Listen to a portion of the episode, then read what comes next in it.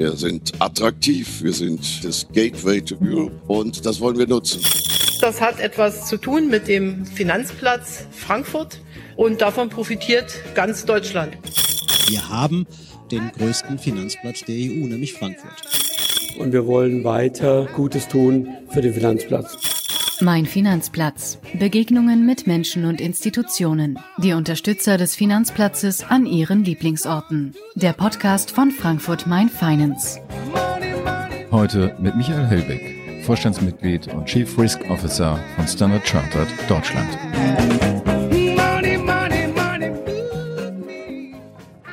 Mein Finanzplatz, der Podcast von Frankfurt Main Finance. Heute mit Michael Hellbeck von Standard Chartered, Vorstand bei Standard Chartered. Herr Hellbeck, Sie haben uns zum Schlosshotel in Kronberg, dem alten Schloss hier in Kronberg, geführt. Was verbindet Sie mit diesem Ort? Ja, vielen Dank. Äh, ein sehr geschichtsträchtiger Ort und ein Ort der Begegnung, insbesondere ein Ort der deutsch-britischen Begegnung, wenn man bedenkt, dass unsere Kaiserin Friedrich äh, Königin Victoria, die älteste Tochter der Queen Victoria aus, aus England, sich dieses Schloss hier als Altersruhesitz gebaut hatte. Und für mich ist das so ein Inbegriff der Begegnung zwischen Deutschland und, und England und ein Ort, äh, der eigentlich äh, wenig bekannt ist, aber den man eigentlich benutzen sollte, um das Miteinander zu entdecken. Und wir leben ja in einer Zeit mit Brexit-Spannungen, mit politischen Verhandlungen, die doch sehr, sehr emotionell geführt werden. Und dann denke ich immer, es wäre eigentlich schön, wenn man solche Verhandlungen an Orten führen würde, die, sag mal, geschichtsträchtig sind und, sag mal, Inbegriff sind der Begegnung und des Miteinanders.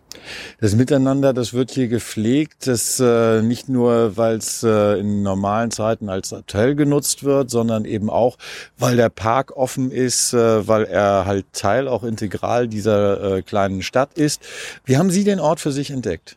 Ich wurde hier eingeladen auf einen Sonntagsbrunch hier vor einem Jahr und das hat mich maßlos beeindruckt. Ich hatte vorher eigentlich äh, nie von diesem Schlosshotel eigentlich nie was gehört, hatte das dann entdeckt und es war ein wunderschöner Tag im Juli, blauer Himmel, Sonnenschein und ich hatte also auf diese Weise den Park hier entdeckt, der heute als Golfplatz äh, fungiert und dieses Schloss entdeckt. Wir hatten eine Führung im Schloss und ich war maßlos beeindruckt und wusste gar nicht, dass direkt vor meiner Haustür ein solch geschichtsträchtiger Ort ist.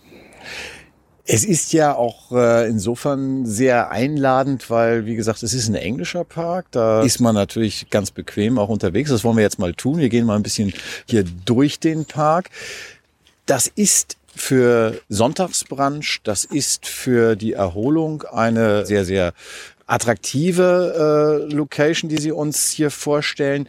Nur, was verbinden Sie äh, mit dieser Location mit dem Finanzplatz? Ja, wie ich eingangs sagte, wir sind ja seit drei Jahren jetzt in Brexit-Verhandlungen zwischen Europa und Europäischen Union und äh, England. Und in dem Zusammenhang habe ich natürlich über unser Brexit-Projekt in, in unserer Bank äh, sehr regen Verkehr mit England, habe dabei festgestellt, dass doch viel auf beiden Seiten äh, äh, zwar viel Kommunikation haben, aber eigentlich äh, das Verständnis füreinander eigentlich gar nicht richtig da sind. Es sind enorme kulturelle Unterschiede, die da sind. Und mir fiel auf, dass äh, man eigentlich diese Verhandlungen und auch dieses, äh, den ganzen Dialog doch eigentlich anreichern könnte, indem man doch mal in die Geschichte guckt und versucht aus der Geschichte zu lernen, wie man in der Geschichte versucht hat, das Miteinander zu finden. Und da wünschte ich mir manchmal, dass man eigentlich doch mehr machen könnte miteinander, als immer nur äh, sich auf der politischen Ebene streiten über Fischereirechte und, und andere Sachen, die halt dann immer zu Konfliktstoff führen. Jetzt haben Sie mir erzählt, auch zur Historie dieses Hauses, es ist gebaut von Kaiserin Victoria. Kaiserin Victoria hat ja auch eher so reibungsvolle Begegnungen mit der deutschen Politik gehabt. Es äh, ist also auch nicht wirklich äh, nur harmonisch. Wie stark ist diese Symbolkraft denn heute? Noch? Das ist richtig. Also es wird gesagt, also die Geschichtsbücher besagen, dass sie mit ihrem Mann, Kaiser Friedrich, wohl eine, es war eine Liebesheirat, also so steht es in den Büchern, und sie hatten ja auch viele Kinder. Und ich glaube, sie hatten wirklich jede Intention, äh, dieses Miteinander zu finden. Der preußische äh, Kaiserhof war natürlich nicht gerade dafür der beste Ausgangspunkt. Es gab viele Spannungen. Man kann lesen, dass äh, Bismarck und die Kaiserin kein gutes Verhältnis miteinander hatten, weil die Kaiserin als sehr liberal angesehen wurde und Bismarck war sehr, sehr konservativ und hatte Angst, dass also hier nun sehr revolutionäre Ideen aus, aus London hier herüberschwappen, insbesondere insbesondere gerade was, was den Aufbau einer demokratischen Ordnung angeht, parlamentarische Demokratie. Das war dem Bismarck alles sehr, sehr nicht, nicht so gesonnen. Da hat es also viele Reibungskräfte gegeben und das erklärt auch, warum sie dann, nachdem Kaiser Friedrich äh, leider nach 99 Tagen äh, Kaiserschaft äh, ist er leider gestorben, Daraufhin hat sie sich hier zur Ruhe gesetzt und hat sich diese Sommerresidenz hier in Kronberg gekauft. Einen schöneren Ort hätte sie sich nicht hätte sie sich nicht finden können. Also sie hätte sich keinen schöneren Ort finden können, aber wie gesagt, nochmal die Frage, ist das so ein bisschen Symbolkraft? Das ist so ein bisschen Rückzugsort. Ja, ich glaube schon, dass es Symbolkraft ist. Ist ja nicht die, ein, ist ja nicht die einzige äh, Heirat zwischen äh, deutschen Fürstengeschlechtern und, und dem englischen Königshaus. Es gibt ja viele, viele Beispiele dafür, Prinz Philipp und andere. Äh, also die Verflechtung zwischen Deutschland und England, die ist ja sehr geschichtsträchtig. Da gibt es ja viele, viele Beispiele dafür. Wenn man in Bad Homburg zum Schloss geht, dann liest man auch über die Geschichte von Vermählungen zwischen äh, deutschen Höfen, Fürstengeschlechtern und englischen. Also diese Verflechtung ist ja in der Geschichte immer da gewesen. Damit will ich jetzt nicht äh, vorschlagen, dass wir diese Praxis heute fortführen sollten, aber es zeigt doch, dass also doch äh, viel Austausch äh, da gewesen ist. Und ich bin der Meinung, man sollte doch weiterhin diesen Austausch pflegen und versuchen, gute Beziehungen aufzubauen, trotz dieser politischen Spannungen, die wir heute ausgesetzt sind. Jetzt ist genau das eigentlich wohl auch einer ihrer Aufgaben gewesen, als sie zu Standard Chartered kamen. Standard Chartered ist eine britische Bank und insofern steht die Frage, wie wird sich das Verhältnis, wie wird sich Ihre Aufgabe darstellen ab dem 1. Januar, wenn eigentlich der Brexit vollzogen sein soll? Genau, innerhalb dieses Projektes, für das ich zuständig war, hier eine neue Tochtergesellschaft aufbauen von Null auf, äh, dieses Projekt hatte, hatte sehr viele Spannungen. Insofern, wenn ich über Spannung rede, rede ich jetzt auch aus Spannungen in unserem eigenen Hause zwischen London und Frankfurt, die also regelmäßig äh, zu, zu, offen zutage getreten sind.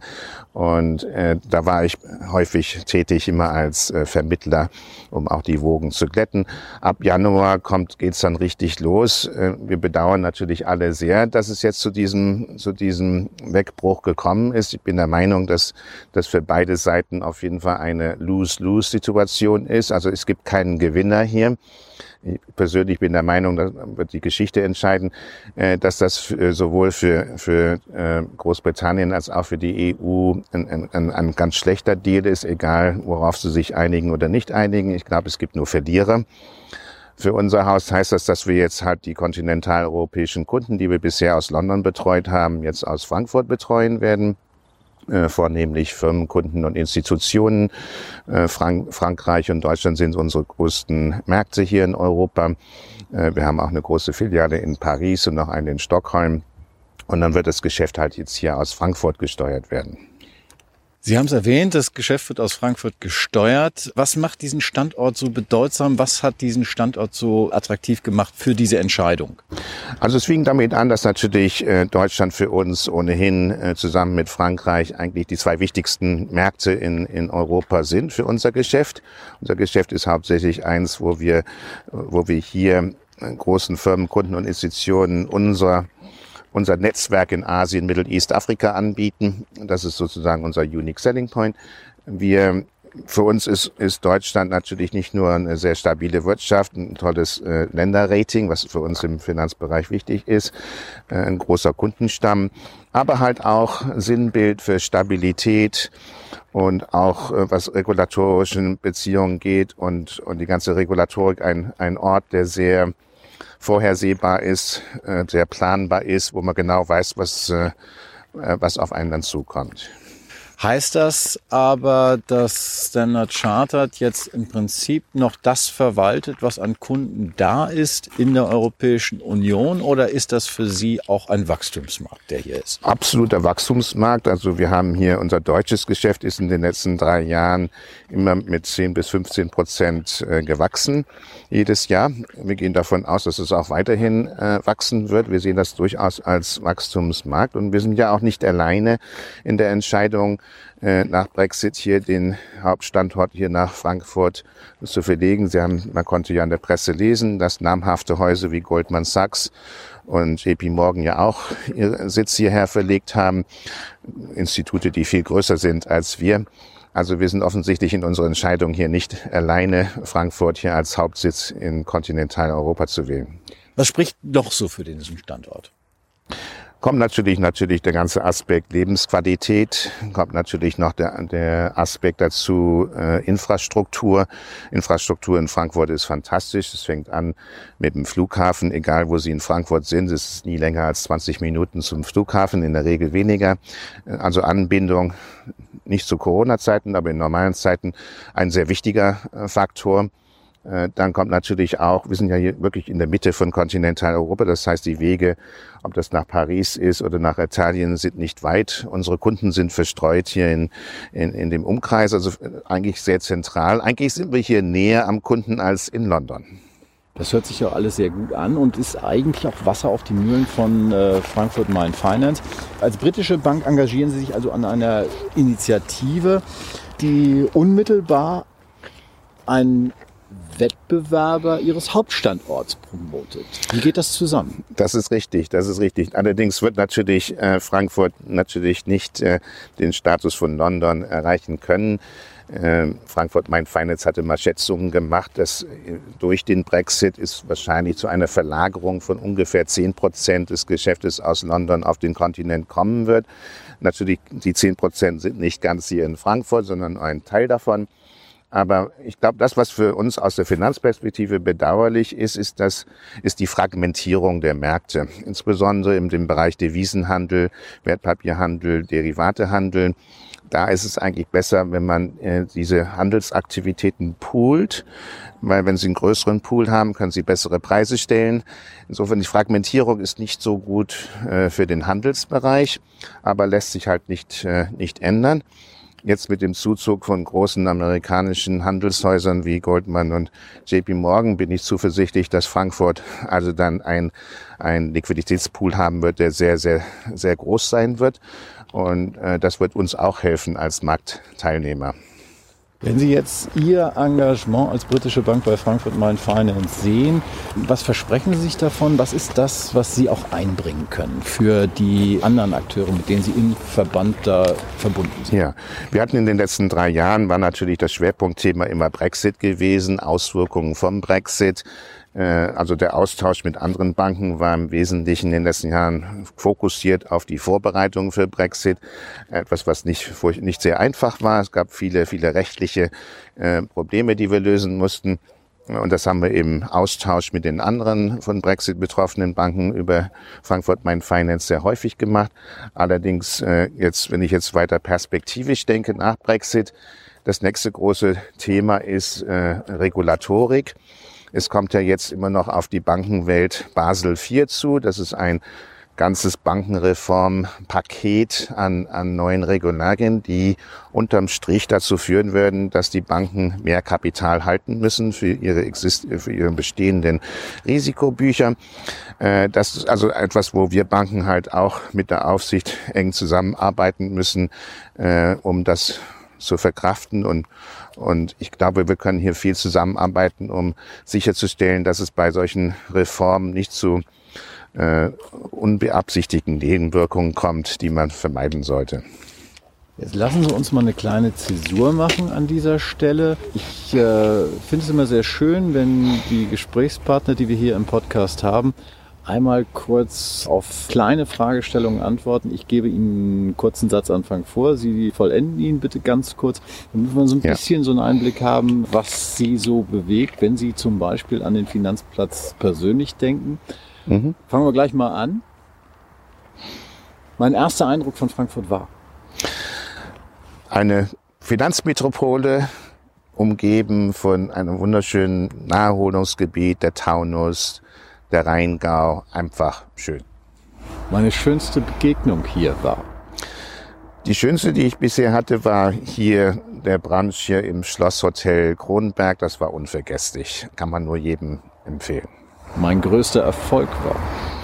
Größter Erfolg war, dass wir in drei Jahren jetzt die neue Bank aufgebaut haben. Hier, das erfüllt mich mit, mit viel Freude und Stolz. Meine größte Herausforderung ist, ist jetzt zu beweisen, dass es auch laufen wird. Wenn jetzt der Januar kommt und wir unser Kundengeschäft übertragen, kommt der große Test. Mein größter Wunsch ist, ich würde gerne mehr Zeit haben, um mehr im Taunus zu spazieren, Rad zu fahren, die Natur zu genießen, die hier in Frankfurt direkt vor der Haustür ist. Herzlichen Dank für diesen kurzen Einblick. Wir würden jetzt ganz gerne noch mal ein bisschen weiter gehen, weil jetzt kommt das, was Sie so sagen, den Ausblick in den Taunus genießen oder das, was der Taunus sonst noch zu bieten hat. Wir sind jetzt auf dem Weg in den Rosengarten vorbei am Golfplatz. Es ist alles sehr still, die Sonne kommt leicht raus. Trotzdem hat es noch diesen herzlichen Charme mit den ganzen Blättern, die hier auf dem Boden liegen und äh, die letztlich darauf hinweisen, sozusagen, es ist eine Zeit des Umbruchs. Zeit des Umbruchs bringt mich auf Ihre Herausforderung nochmal. Zusehen, dass es alles klappt ab 1. Januar. Ja. Was ist das, was Sie da am meisten fürchten? Wo, wo ist der Ansatzpunkt, wo Sie sagen, da müssen wir besonders aufpassen? Also Sie müssen sich das so vorstellen, dass wir ungefähr äh, 1000 Kunden hier übertragen, Firmenkunden, Institutionen, und das muss dann auch alles stimmen am ersten Tag, nicht? Also wir haben natürlich hier Systeme aufgebaut, Prozesse aufgebaut.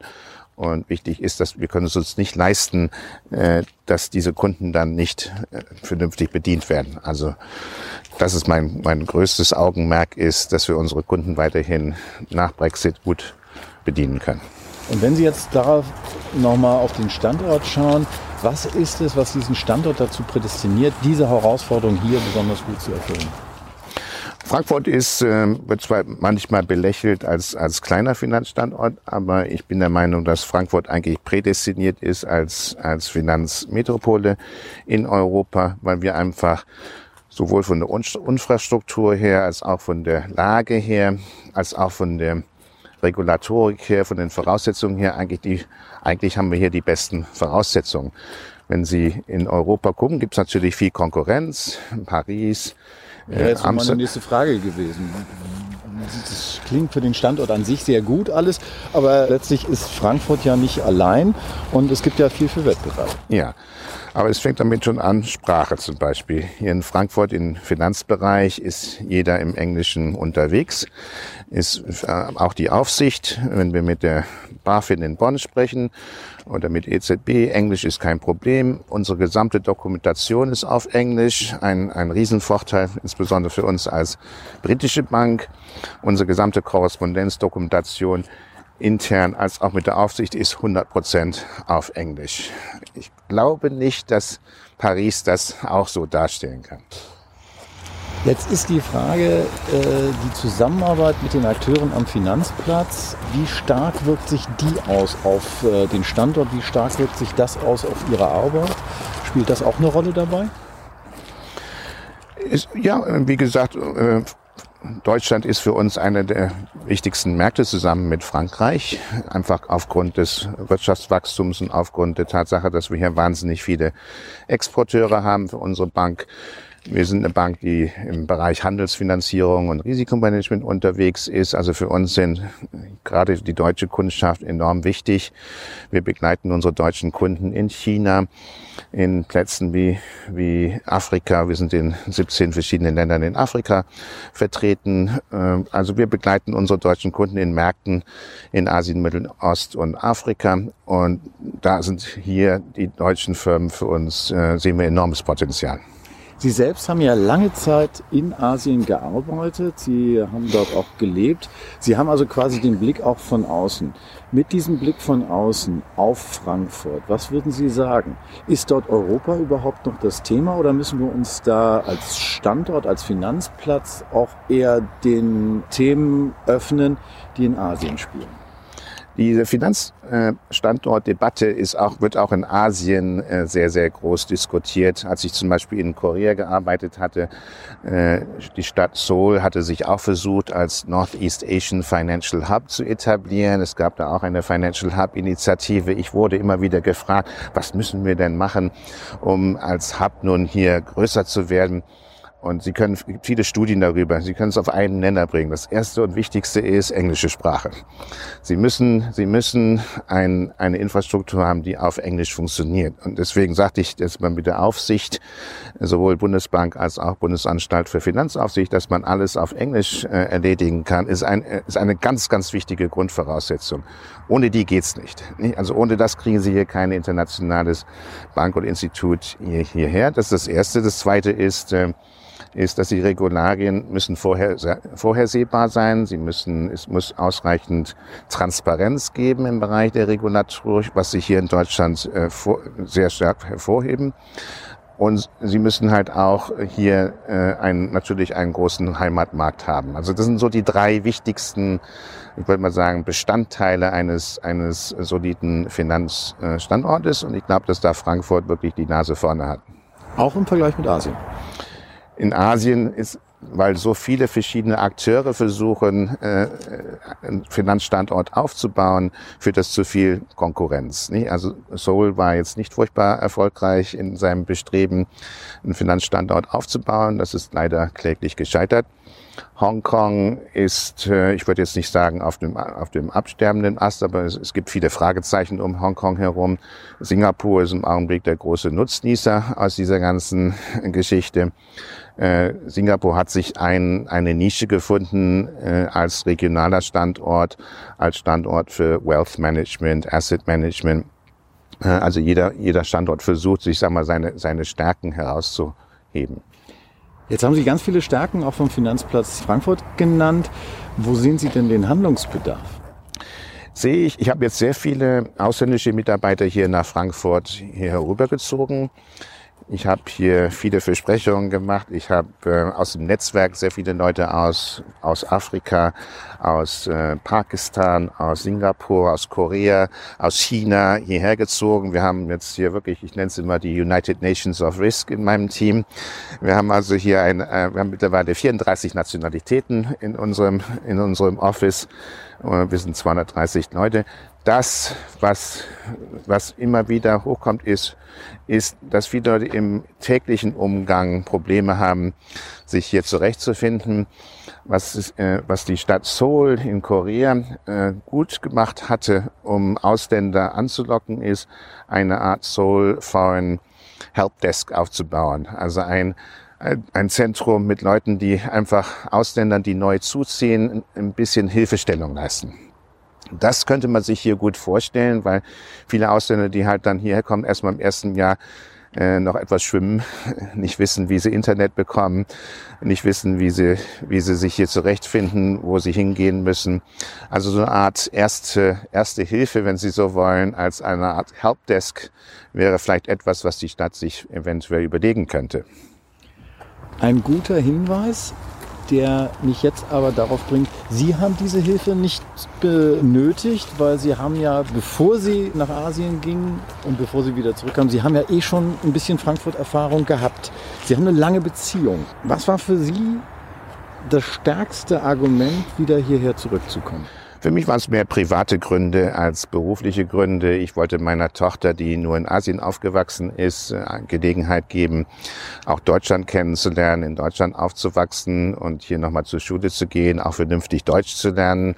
Das war für mich ein wichtiger persönlicher Grund. Der zweite natürlich, dass meine Eltern jetzt auch 90 Jahre alt sind und äh, wir Kinder, vier Kinder auf der ganzen Welt verteilt sind und dass also zumindest einer von uns vier Kindern etwas näher ist bei den Eltern war uns auch wichtig und meine Eltern hatten uns frühzeitig äh, in die ganze Welt herumgeschickt. Wir sind in Hongkong aufgewachsen, deswegen habe ich schon, schon seit langer Zeit einen Bezug zu der englischen Grundkolonie Hongkong, britische Kultur, das hat mich schon immer fasziniert. Und für mich war es einfach ein Wunsch, wieder nach Deutschland zurückzukommen.